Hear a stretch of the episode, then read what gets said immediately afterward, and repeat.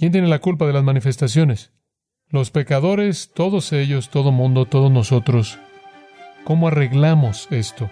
Bueno, restaure la ley de Dios, restaure la familia, restaure al gobierno y restaure la iglesia.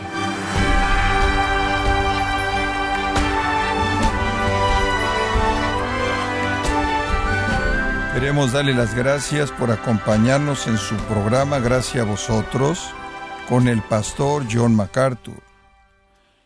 En junio del año 2020, las calles principales de Los Ángeles se llenaron de manifestantes protestando por la muerte de un ciudadano causada por un policía. Desafortunadamente, estas manifestaciones se tornaron violentas, causando daños y perjuicios en la ciudad. Pero, ¿cuál es la causa de tanta maldad en el mundo? Bueno, el día de hoy el pastor John MacArthur, en la voz del pastor Luis Contreras, contestará a esta importante pregunta en el sermón titulado ¿Quién tiene la culpa por los disturbios? Aquí en gracia a vosotros. La pregunta es ¿quién tiene la culpa de las manifestaciones? Esa es la pregunta. Y para responder eso a partir de la escritura de la palabra de Dios. Obviamente estamos viviendo en tiempos muy raros que han producido temor masivo y confusión. Encima de eso nuestra sociedad está ahogándose en un mar de mentiras, mentiras acerca de virtualmente todo. Y mentiras encima del temor y la confusión producen una inseguridad casi fatal y un caos devastador. Tenemos poca confianza en creer lo que los políticos dicen o lo que los oficiales de salud dicen o lo que los activistas sociales dicen o lo que los profesores de universidad dicen o lo que los medios masivos de comunicación dicen o francamente lo que los líderes religiosos dicen.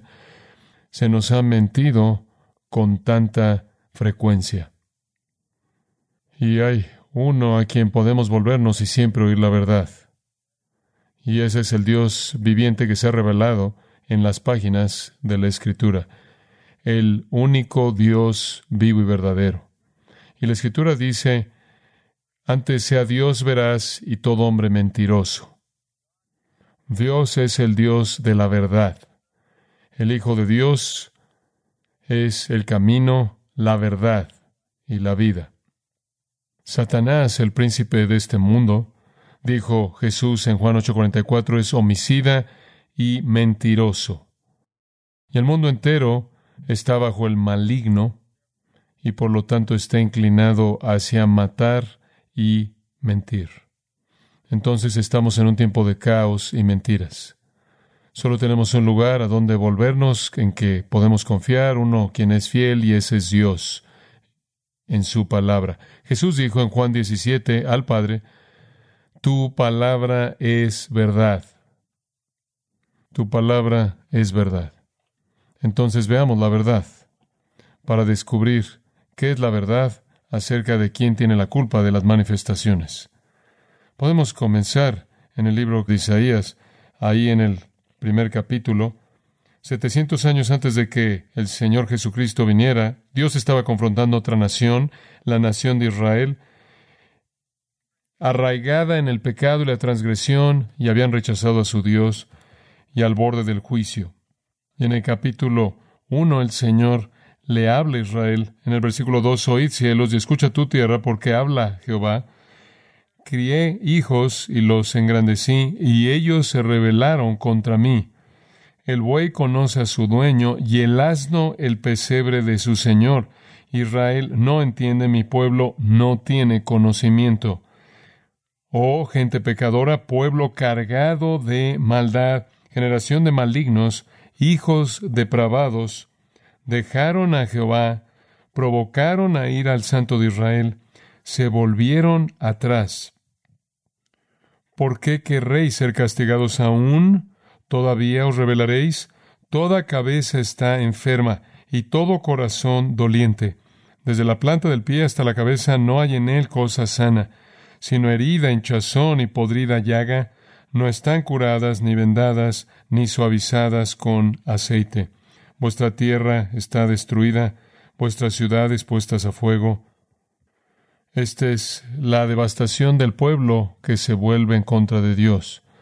En el quinto capítulo de la profecía de Isaías hay una condenación específica entre todos los pecados que fueron parte de la rebelión de Israel contra Dios. Aquí hay uno que de manera sustancial define su condición verdadera.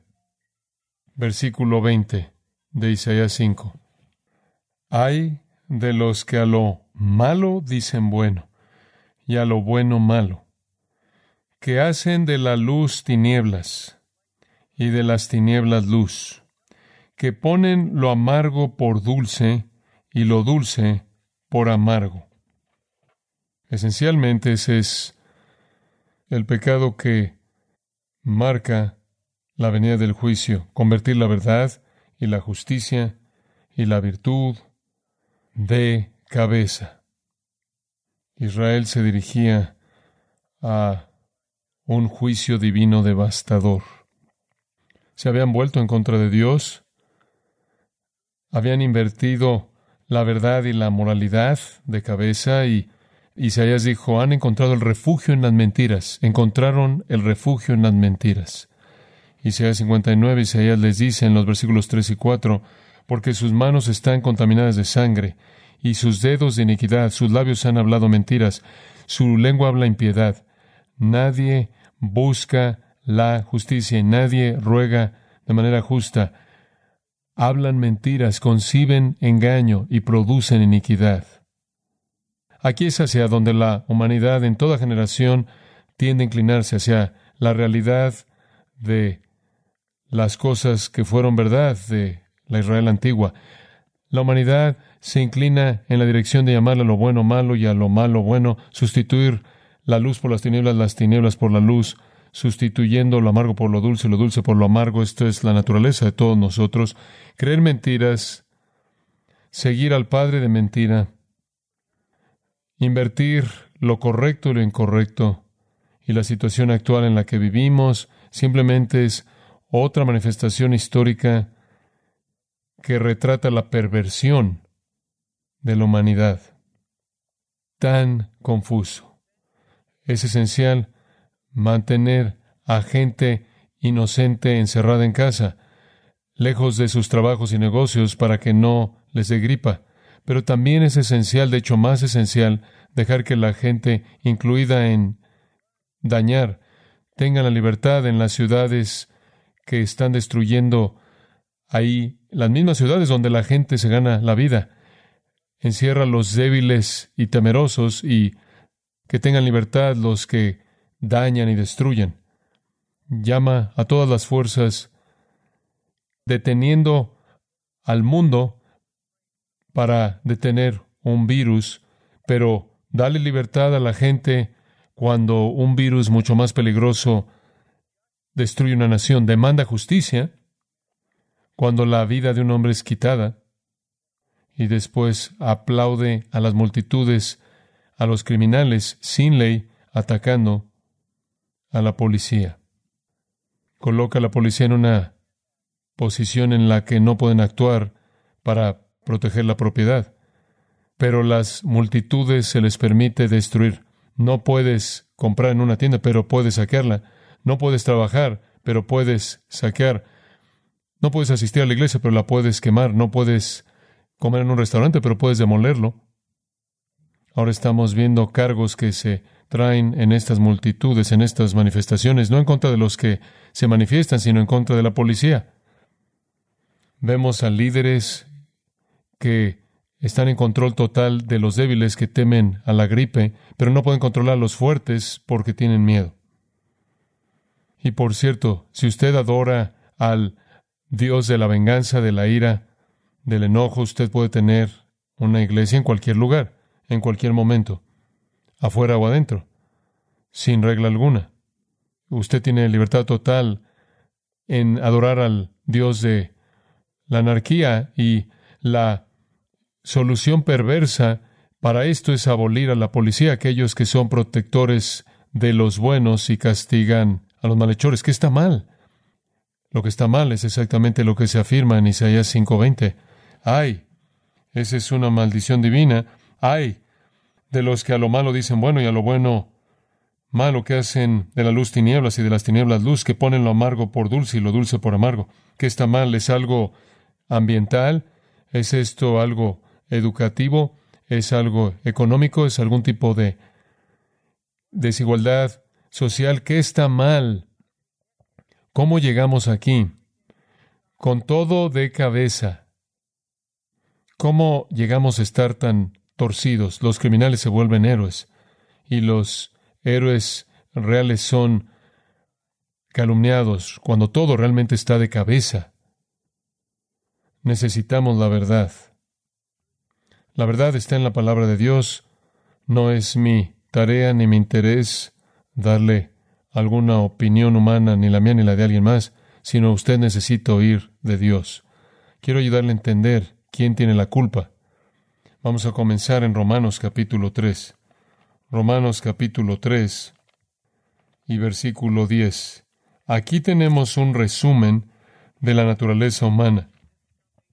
Este resumen, que va hasta el versículo 18, básicamente es tomado del Antiguo Testamento. Estas todas son afirmaciones que se hacen en el Antiguo Testamento, todas ellas excepto por una de los Salmos y una de Isaías. Entonces, Dios no ha cambiado sus estándares morales ni su definición de la humanidad. No ha habido una mejoría en los 700 años entre Isaías y los cientos de años entre los salmos y la situación actual en la que Pablo estaba en Roma y la época de nuestro Señor y después. No hay cambio. Lo que era verdad del hombre en los tiempos antiguos era verdad del hombre en los tiempos del Nuevo Testamento. Y aquí tiene usted un entendimiento de cimiento que es esencial para entender qué está mal en el mundo. Y resumiéndolo, esto es lo que la Escritura dice. Como está escrito, y eso significa en el Antiguo Testamento, tomando de los Salmos y del libro de Isaías, aquí hay una definición y descripción de la patología de la humanidad. Cuatro veces la palabra se presenta no hay y tres veces todo se usa. No hay justo ni aun uno, no hay quien entienda, no hay quien busque a Dios, todos se desviaron, a una se hicieron inútiles. No hay quien haga lo bueno, no hay ni siquiera uno. Sepulcro abierto es su garganta, con su lengua engañan. Veneno de áspides hay debajo de sus labios. Su boca está llena de maldición y de amargura. Sus pies se apresuran para derramar sangre, quebranto y desventura hay en sus caminos. Y no conocieron camino de paz. No hay temor de Dios delante de sus ojos. Esa es una patología que haría a un psicólogo sensato ir a conseguirse un trabajo en la estación de gasolina. ¿Eso es con lo que usted está tratando? Mucha suerte.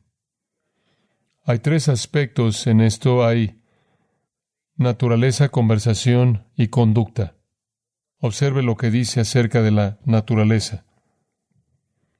Aquí está la definición de la naturaleza la falta de virtud. No hay justo, ni aun uno.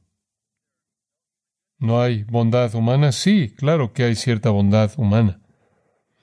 Pero justicia, rectitud, una bondad aceptable para Dios, no. Ni siquiera uno. ¿Hay bondad humana relativa? No, toda persona es tan mala como es posible. Pero nadie es justo, nadie es santo, nadie más que Dios. No hay justo, ni aun uno. Esa es la razón por la que usted no puede ser salvo por las obras, porque el estándar de Dios es ser santo como yo soy santo. Esa es la razón por la que usted tiene que tener una justicia imputada que viene de Dios mediante Cristo.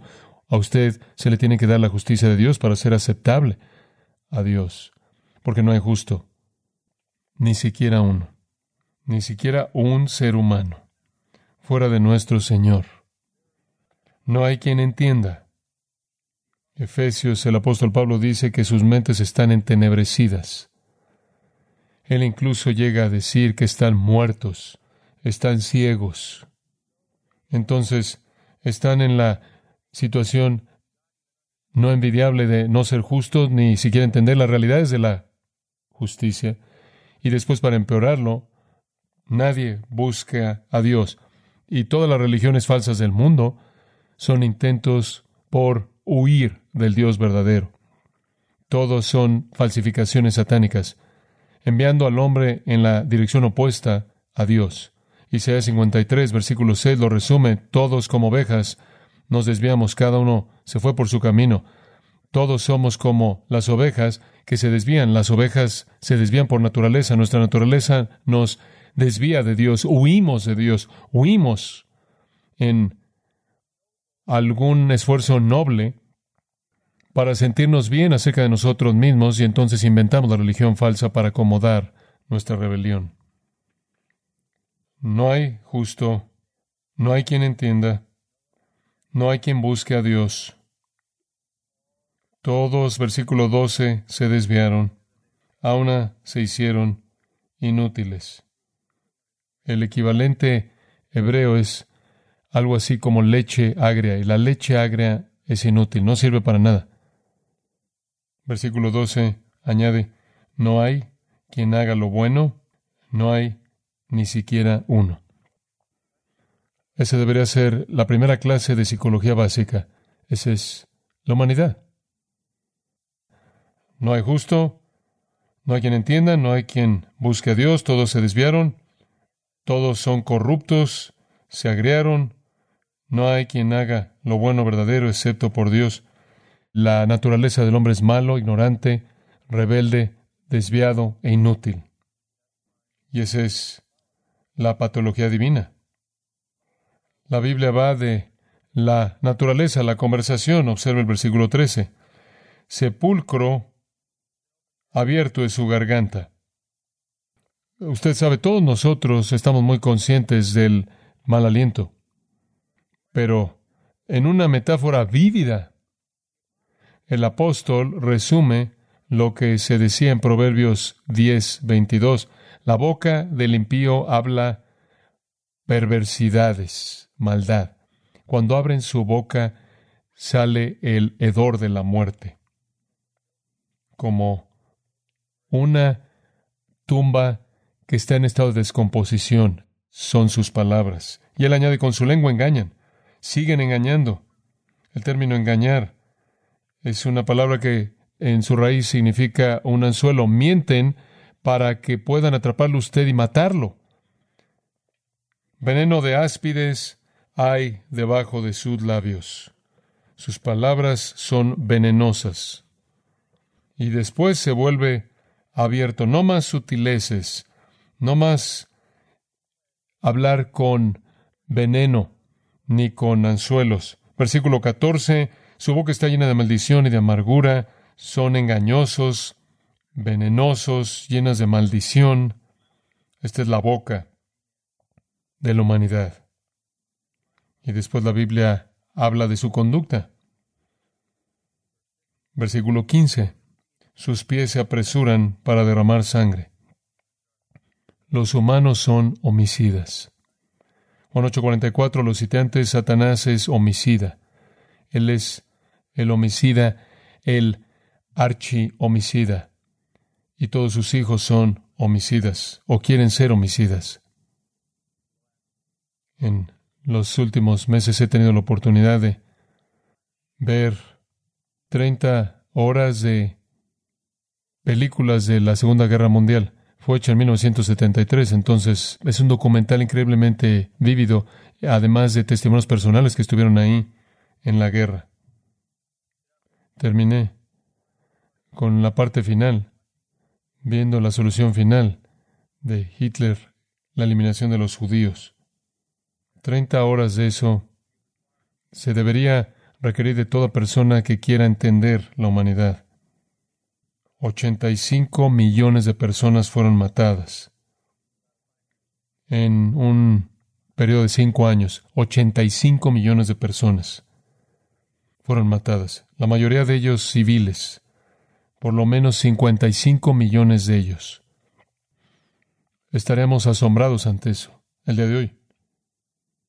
Sin embargo, oigo a la gente diciendo las vidas de los de piel oscura importan, y claro que importan, como importa cualquier otra vida a los ojos de Dios, pero importan tanto, ¿cómo es entonces que la crianza planeada pueden apoyar a las vidas de color? Importan cuando hay miles de vidas siendo matadas en abortos. Quiere un holocausto, ahí está un holocausto. Si usted hace una ley que permite que la gente mate, van a matar. Hitler le permitió a la gente matar y mataron. Con muchas personas a lo largo de la historia les permitieron matar y mataron. Y la corte permite matar y la gente mata. ¿Por qué? Versículo 15. Porque sus pies se apresuran para derramar sangre, quebranto y desventura y en sus caminos. ¿Les permite usted manifestarse? Van a manifestarse. Destrucción es la palabra suntrima, quiere decir despedazar algo. Quebranto. Quebrantan las cosas, destruyen las cosas. Colaboría. Crean miseria para la gente.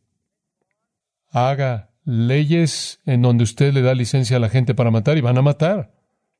Van a matar. Van a alinear a la gente y los van a meter a metros de profundidad en una zanja, como lo vimos en la Alemania nazi. Van a matar. En el lugar que será el más seguro para un bebé, que será el vientre, ahí van a matar.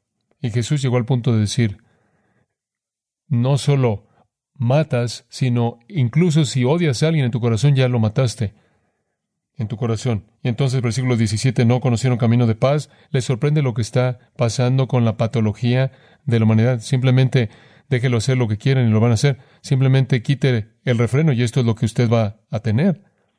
Porque esta es la expresión natural de el corazón humano no redimido. Todo desde un argumento entre dos personas que termina en una matanza, una guerra, que resulta en la muerte de 85 millones de personas. Es el producto de la conducta de este tipo de naturaleza. Y el resumen de toda la fuerza detrás de esto está afirmado en el versículo 18, no hay temor de Dios delante de sus ojos. Detrás de toda esta condición miserable está la realidad motivadora que tienen, no temen a Dios, no temen a Dios. Proverbios 16, 6 dice, por el temor de Jehová los hombres se apartan del mal. Escríbalo, por el temor de Jehová los hombres se apartan del mal. Y esta es la razón por la que Proverbios 23, 17 dice, mantente en el temor de Jehová todo el tiempo. En donde no hay temor de Dios, en donde no hay sentido de una culpabilidad trascendente y eterna y castigo eterno, usted libera a la humanidad para hacer lo que son. El mayor refreno es el temor de Dios. Los que fundaron Estados Unidos aquí en Estados Unidos eran deístas y no cristianos genuinos, pero sabían que si usted escribía una constitución que le daba a la gente conducta moral para hacer el bien, iban a tener que apegarla a Dios. Y entonces hablaron de Dios, una nación bajo Dios y dada por Dios, eh, derechos inalterables y de alguna manera rendían cuentas a Dios porque sabían que fuera de algún temor de un ser divino, la bestia sería incontrolable. Ahora, más allá de la ausencia de un temor de Dios, está el rechazo de Dios. No es solo que no temen, ese es un negativo. Hacen más que eso. De hecho, rechazan a Dios. Regrese a Romanos 1. Este es un pasaje muy conocido. Pablo está describiendo lo que también es verdad del hombre a nivel personal y colectivo. La ira de Dios, versículo 18, se revela desde el cielo contra toda impiedad e injusticia de los hombres que detienen con injusticia la verdad. Eso es lo que hacen. Detienen con injusticia la verdad. ¿Qué verdad? Porque lo que de Dios se conoce les es manifiesto, pues Dios se lo manifestó. Está implantado en el corazón de todo ser humano el conocimiento de Dios. ¿Cómo es eso? ¿Cómo pueden saber algo de Dios? Porque hay un factor en todo ser humano que los lleva a la realidad de Dios, y esa es la razón humana. Si usted puede razonar que usted coloca gasolina en su auto y avanza y si no lo le pone no avanza, usted está razonando en base a causa y efecto. Si usted razona que usted va a trabajar y va a producir dinero, usted está razonando en base a la causa y efecto. Todo el razonamiento es en base a la causa y efecto. Y si usted razona evaluando la realidad masiva de la creación y usted tiene algo de razón, usted sabe que tuvo que haber un creador.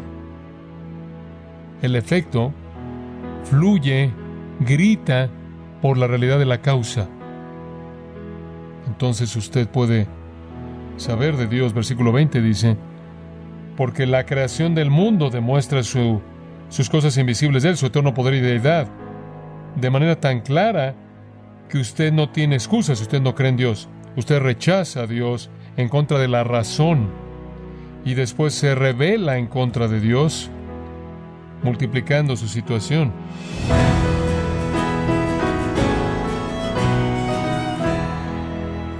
El pastor John MacArthur nos enseñó la condenación que tiene una sociedad que trata a lo bueno como malo y a lo malo como bueno. Nos encontramos en el sermón titulado ¿Quién tiene la culpa por los disturbios? Aquí en gracia a vosotros. Estimado oyente, quiero recomendarle el libro El poder de la integridad, en donde John MacArthur muestra a sus lectores cómo vivir piadosamente en una sociedad que ha abandonado la mayoría de las normas morales y principios cristianos. Adquiéralo en la página gracia.org o en su librería cristiana más cercana. Y quiero recordarle también que puede escuchar y descargar este sermón, así como todos aquellos que he escuchado en días, semanas o meses anteriores, animándole a leer artículos relevantes en nuestra sección de blogs ambos en gracia.org. Si tiene alguna pregunta o desea conocer más de nuestro ministerio, como son todos los libros del pastor John MacArthur en español o los sermones en CD que también usted puede adquirir, escríbanos y por favor mencione la estación de radio por medio de la cual usted nos escucha en gracia a vosotros. Es importante conocer no solo el país y ciudad de donde usted nos escucha, sino también la radio. Para quienes contactan nuestro ministerio por primera vez, pueden solicitar una copia del mensaje de promoción sin costo alguno, un mensaje por oyente únicamente. Si usted vive en los Estados Unidos o Puerto Rico, escríbanos a Gracia Vosotros, P.O. Box 4000 Panorama City, California 91412. O puede escribirnos a través del siguiente correo electrónico radio arroba Y queremos agradecerle desde el fondo de nuestro corazón su tiempo y sintonía, y en nombre de John MacArthur y del personal de este organismo, invitarle para que nos acompañe en la próxima edición y así juntos continuar desatando la verdad de Dios un versículo a la vez, en gracia a vosotros.